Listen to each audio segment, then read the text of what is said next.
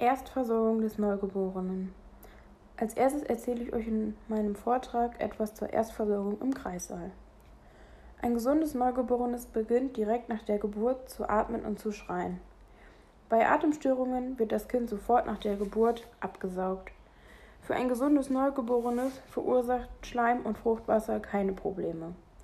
Das Kind wird nach ca. ein bis zwei Minuten abgenabelt.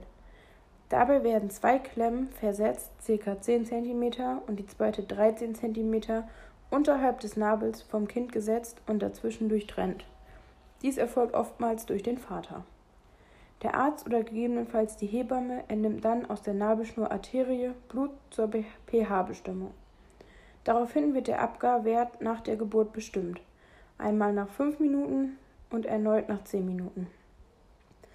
Dann wird Herz und Lunge abgehört, das Neugeborene wird nun möglichst nackt der Mutter auf die Brust gelegt, erste Kennenlern- und Erholungsphase.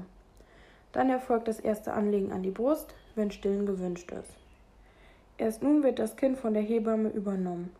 Körperlänge und Kopfumfang wird gemessen und das Körpergewicht bestimmt. Dann erfolgt die endgültige Versorgung des Nabels. Das Neugeborene wird bekleidet und die Vitamin K-Prophylaxe wird oral durchgeführt. Nach Möglichkeit wird das Kind nun wieder der Mutter übergeben. Die neugeborenen Erstuntersuchung findet damit schon im Kreissaal statt.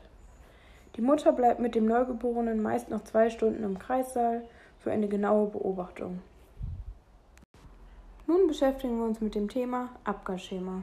Der Abgarwert dient zur Beurteilung des kindlichen Zustandes unmittelbar nach der Geburt. Der Abgar besteht aus Atembewegungen, Puls, Grundtonus, Aussehen und Reflexerregbarkeit. Diese Punkte haben bestimmte Kriterien, wobei dann Punkte vergeben werden. Es können 0 bis 2 Punkte vergeben werden. Kriterien zu den Atembewegungen sind einmal 0 Punkte, keine Atembewegung, eine sogenannte Apnoe, 1 Punkt, flache Atmung, unregelmäßig Schnappatmung, 2 Punkte, regelmäßige Atmung, kräftiges Schreien. Dann der Puls. 0 Punkte, nicht wahrnehmbar.